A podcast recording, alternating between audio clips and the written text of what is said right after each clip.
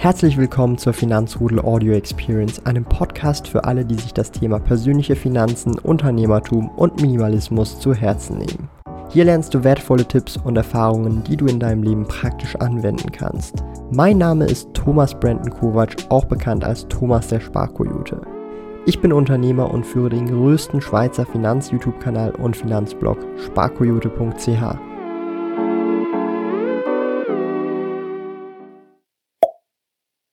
Wir werden tatsächlich darüber sprechen, was ich persönlich aktuell gerade mit meinen Investments, mit meinem Geld mache und ähm, was für gerade spannende Zeiten wir erleben, sei es jetzt Thema Credit Suisse, Deutsche Bank in aller Munde und wie der liebe Olaf natürlich versichert, dass die Deutsche Bank zu 100% in Sicherheit ist. Das wird alles eine sehr, sehr, sehr spannende Angelegenheit. Aktuell ist natürlich die gesamte Börsenlage oder auch insgesamt die gesamte Marktlage doch schon etwas brenzlig. Ja? Also wenn man sich einfach mal so ein bisschen anguckt, was gerade so in den letzten Tagen an der Börse so passiert ist, da kann einem schon durchaus bei bestimmten Titeln oder auch bei bestimmten Dingen etwas mulmig werden. Ja? Sei es jetzt zum Beispiel die Deutsche Bank. Seit im Prinzip den letzten zwei Wochen ist die Deutsche Bank um 25 bis 30 Prozent eingesackt. Aber auch hier, wenn wir so diesen langfristigen Chart uns angucken, dann ist natürlich die Deutsche Bank nicht anders als jetzt zum Beispiel eine Credit Suisse oder eine andere Bank wie die UBS gefühlt 90 Prozent im Minus und die Richtung scheint irgendwie klar zu sein. Aber man darf nicht vergessen, die Deutsche Bank ist echt ein dickes Schiff und ist natürlich auch wiederum hier systemrelevant. Das bleibt also sehr spannend. Also das wird alles extrem, extrem, extrem interessant. Also wir können ja hier mal gut ähm, den kleinen Freund der Deutschen Bank, die Credit Suisse, anschauen, ja. Ähm, und auch hier, also da ist es einfach natürlich noch, etwa, noch mal etwas extremer. Und was mich tatsächlich verwundert, ja, also ich meine hier, wir haben seit 2007 99% Verlust gemacht mal ohne Dividende.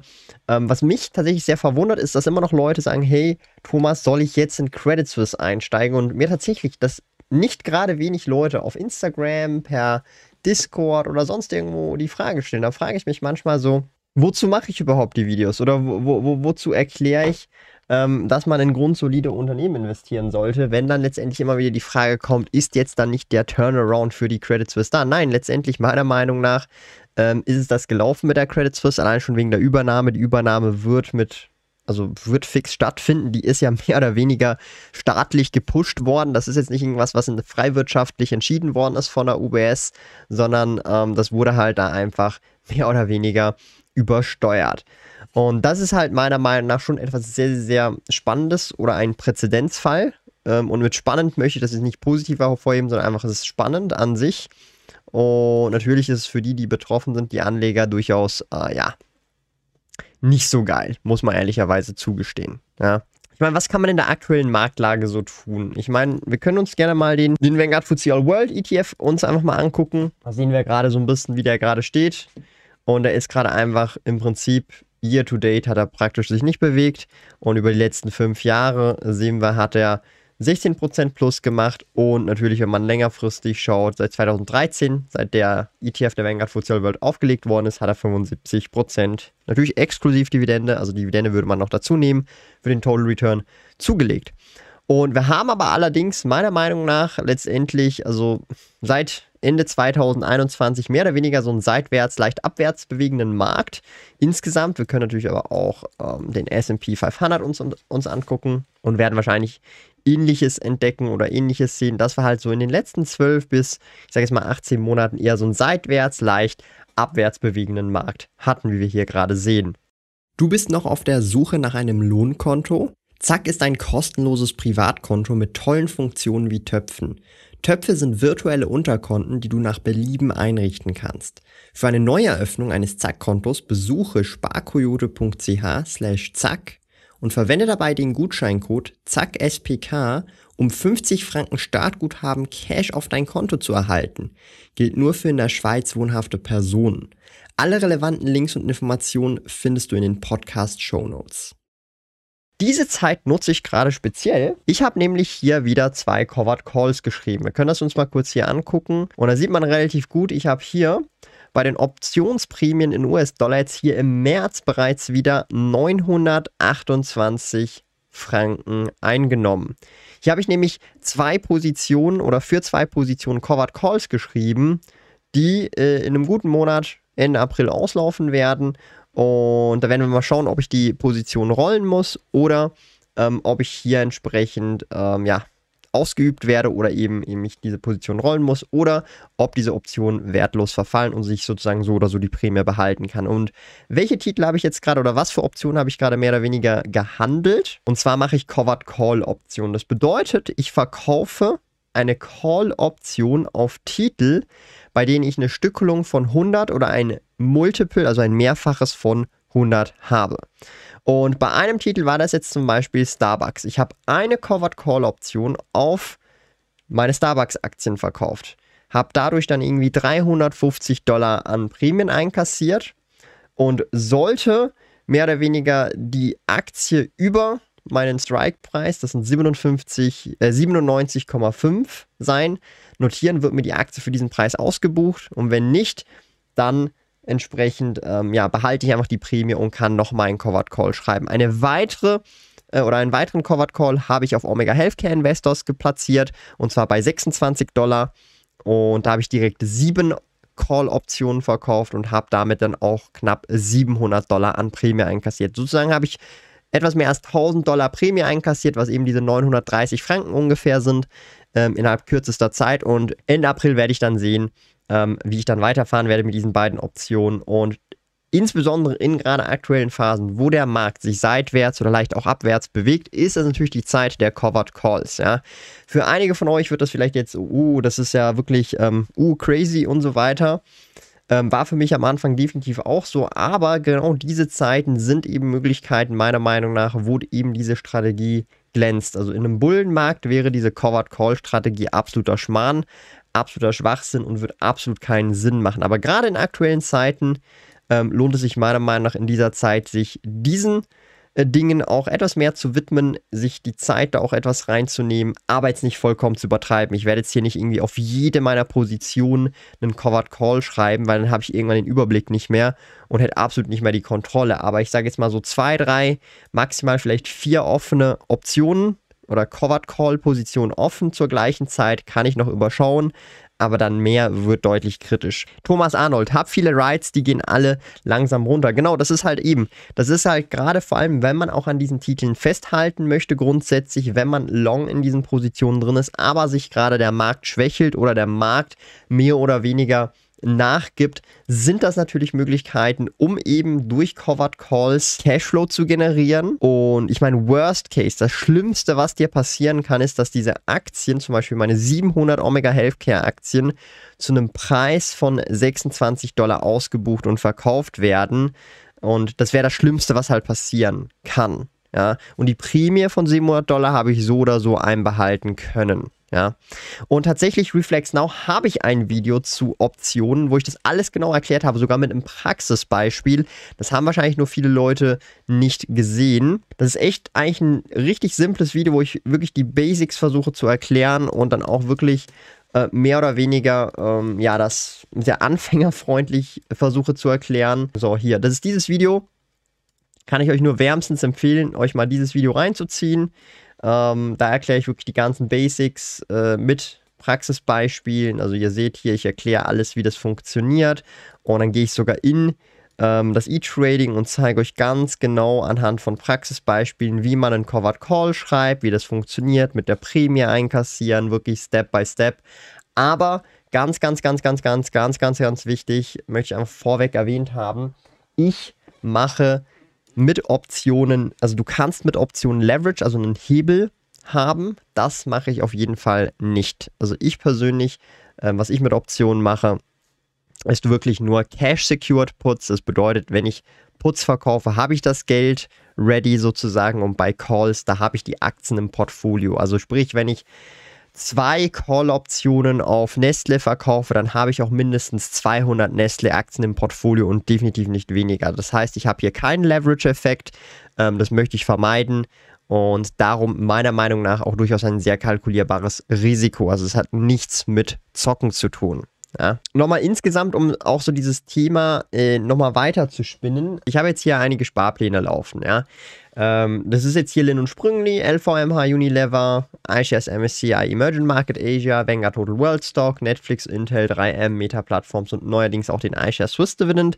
Dann das Gold-Abo, was jährlich letztendlich bei dem Betrag knapp eine Unze sein wird, plus minus, je nachdem wie gerade der Kurs steht. Das sind so die Hauptsparpläne, die ich mehr oder weniger habe. Bitcoin habe ich jetzt hier nicht drin, das mache ich mal separat als Kauf einfach, weil es einfach ist, weil es ein wöchentlicher Sparplan ist und ich hier nicht die Möglichkeit habe, einen wöchentlichen Sparplan einzurichten, sondern das ist, geht nur als monatlicher. Ganz, ganz wichtig, das ist auch wieder so ein Punkt, ähm, den ich äh, auch einfach mal erwähnen möchte, ist, wenn, wenn ich jetzt hier auf meine Asset Allocation gucke, sieht man hier, okay, ich habe ungefähr 63% in Aktien, dann 25% in ETF, dann 2% in Krypto, noch 1,65% in P2P-Kredite und dann habe ich noch 5% in Rohstoffe. Auch hier bei den Rohstoffen werde ich nach und nach sicherlich die kommenden Monate immer mal wieder mehr wieder ausbauen. Hier und da eine Unze oder ein Goldfrieneli kaufen. Das ist zumindest der Plan aktuell gerade. Das ist mehr oder weniger jetzt aktuell nicht mehr monatlich der Fall, sondern immer dann, äh, wenn ich gerade dazu komme, da ich das auch physisch kaufe tatsächlich und nicht irgendwie an der Börse oder so, ähm, das wird auf jeden Fall weitergeführt. Der Vanguard FTSE World wird weiter ausgebaut. Bei den Einzelaktien aktuell gerade, bin ich ganz ehrlich, laufen nur die Sparpläne. Das sind die, die ihr vorhin gerade gesehen habt, wenn es um Einzelaktien geht. Ähm, und wenn man sich das mal anguckt, sind das ungefähr, ich sage jetzt mal knapp 5000 Franken mit der 3A-Säule, etwas mehr als 5000 Franken, die momentan monatlich an die Börse gehen, in Aktien oder ETFs. Dann ungefähr ähm, 500 Franken pro Monat in Krypto, vor allem in Bitcoin. Dann nochmal ungefähr, ähm, ja, im Durchschnitt dann wahrscheinlich so 500 bis 1000 in Gold plus minus im Durchschnitt. Ähm, durch das Gold-Abo monatlich plus halt dann äh, die sporadischen Einzelkäufe von Goldfrienelis oder von Unzen äh, Goldmünzen, weil ich kaufe ja hauptsächlich Münzen. Und was eine Überlegung wert wäre, wäre vielleicht eben sowas wie äh, ja, Silber noch reinzunehmen, aber das würde ich dann tatsächlich in einer anderen Form nehmen, wo man halt in größeren Mengen kauft, weil halt eine Unze Silber schon relativ teuer ist, meiner Meinung nach im Vergleich zum Aufpreis, zum realen Silberwert.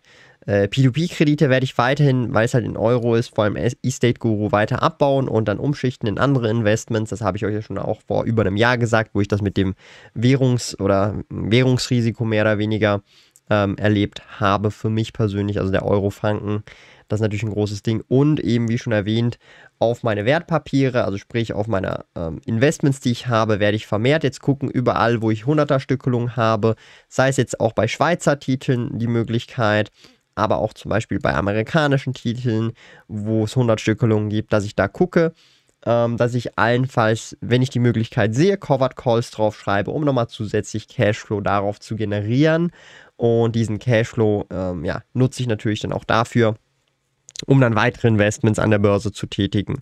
Ja, das ist auch immer wieder eine gute Möglichkeit, wie schon auch am Anfang erwähnt, in der aktuellen Börsenlage. Vielleicht auch nochmal zum Thema Olaf. Ich habe das ja auch kurz so ein bisschen angeschnitten. Äh, Deutsche Bank Kurseinbruch an der Börse. Olaf sieht keinen Anlass zur Sorge. Scholz verteilt Beruhigungspillen und Deutsche Bank Aktie stürzt ab. Olaf Schulz beruhigt. Also ganz ehrlich, ähm, oh, wieso wird hier direkt mein Video hier vorgeschlagen? Wie geil ist das denn hier? Man muss sich das mal so überlegen. Er kann ja nur das sagen. Also er würde doch nicht sagen, hey, guckt mal Leute, die Deutsche Bank gerät vielleicht gerade ins Wanken und ja klar gibt Olaf Scholz eine Entwarnung, ja. Es soll kein Grund, äh, die Deutsche Bank ist widerstandsfähig, ja, also ähm, sind relativ entspannt angesichts des robusten Eigenkapitals der Liquiditätsposition der Bank. Buzzword, Buzzword, Buzzword.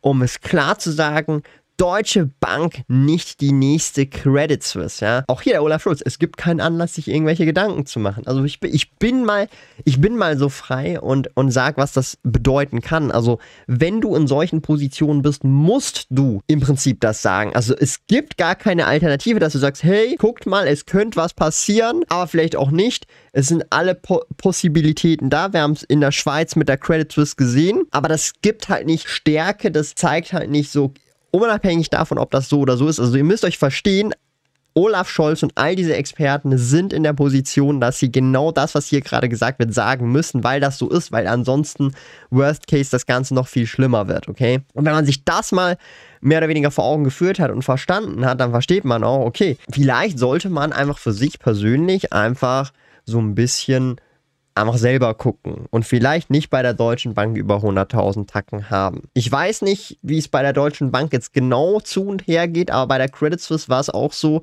dass genau diese Aussagen und zwar genau im selben Ton genau gleich mehr oder weniger gehandhabt worden sind und dann einige Monate später das Ding während einer Krisensitzung übers Wochenende mehr oder weniger übernommen wird von der UBS, ja. Und wenn es das nicht gewesen wäre, wäre sie wahrscheinlich vor einem Liquiditätscrunch, Bankrun gewesen und das Ding wäre Fujikato gewesen. Ähm, wenn ich es richtig im Kopf habe, teilweise x äh, Milliarden ähm, pro Woche, also wirklich im hohen Milliarden, also X Milliarden pro Woche wurden von der Credit Suisse also entnommen, wegüberwiesen, abgehoben. Real Talk, ähm, bin ich ganz ehrlich, sehr, sehr, sehr schwierig. Schwieriges Thema. Da würde ich sagen, an der Stelle herzlichen Dank für euren Support. Ich hoffe, ihr konnte oder ich konnte mit euch wieder gemeinsam viele coole Fragen beantworten und ihr könnt mir wirklich echt noch einen Gefallen tun und gerne einen Daumen nach oben da lassen. Und wenn ihr danach jetzt hier noch unten gleich in die Kommentare reinschreibt, was ihr gerade mit eurem Geld besonders in aktuellen Situationen macht, worauf ihr aufpasst, was ihr gerade crazy findet, was ihr schwierig findet, schreibt es doch bitte hier unten noch in die Kommentare, damit wir oder die Leute, die nach dem Stream das Ganze hier noch angucken, auch mit euch gemeinsam mit mir auch diskutieren können, in den Kommentaren voneinander lernen können.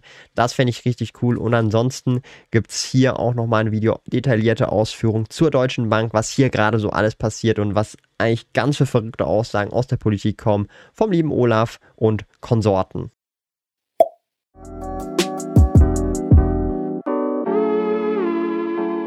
Lieben Dank fürs Zuhören. Neue Finanzrudel Audio Experience Episoden gibt es jeden Montag, Donnerstag und Samstag um 9 Uhr vormittags. Trete außerdem dem exklusiven Finanzrudel Community Club bei finanzrudel.ch/club und tausche dich mit tausenden Gleichgesinnten im Finanzrudel aus. Mehr über mich und meine Reise erfährst du auf meinem Blog www.sparkoyote.ch. Interessiert dich, an welchen Projekten ich aktuell arbeite, dann findest du mich auf Instagram at sparkoyote. Auf meinem YouTube-Kanal Thomas der Sparkoyote findest du aktuelle Videos zum Thema persönliche Finanzen, Unternehmertum und Minimalismus. Bis bald!